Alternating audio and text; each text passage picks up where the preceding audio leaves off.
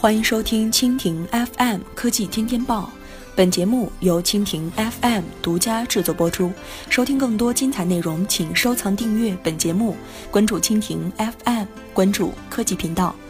国产旗舰手机推荐，三千元档位，魅族优势最大。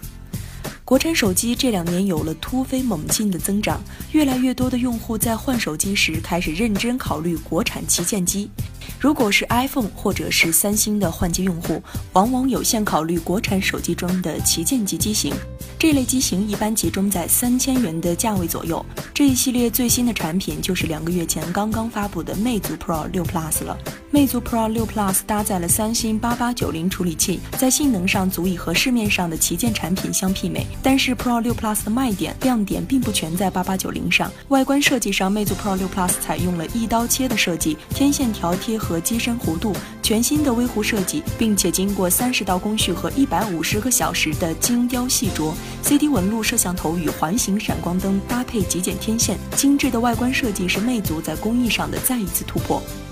再来看另外一款手机 OPPO R9s，在外观上，R9s 继续沿用了 R9 的设计语言，正面依然标志性的国产脸，唯一还算是比较明显的不同，就是上方的前置摄像头和光线距离传感器换了一个位置。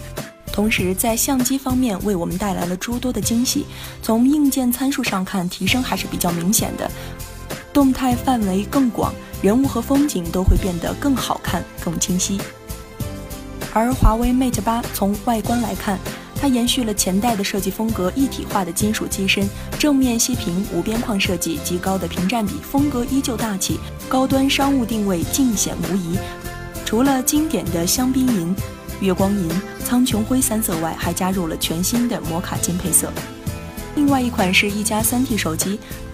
它的外观设计上与一加手机三看齐，在丝毫不改手机的三维尺寸甚至重量的情况下，增加了四百毫安的电池容量。该机的全金属机身经过一体成型，侧面的棱线和背部弧线都经过研究人员反复的推敲，令手机在曲与直之间形成和谐的统一，可谓刚柔并济。这四款手机在颜值上可谓是时尚大方，配置上是强大毋庸置疑的，实用是以往的标准，实用有颜是当今的潮流，所以在新的一年，它们值得被拥有。以上就是今天的科技天天报，更多精彩内容尽在蜻蜓 FM。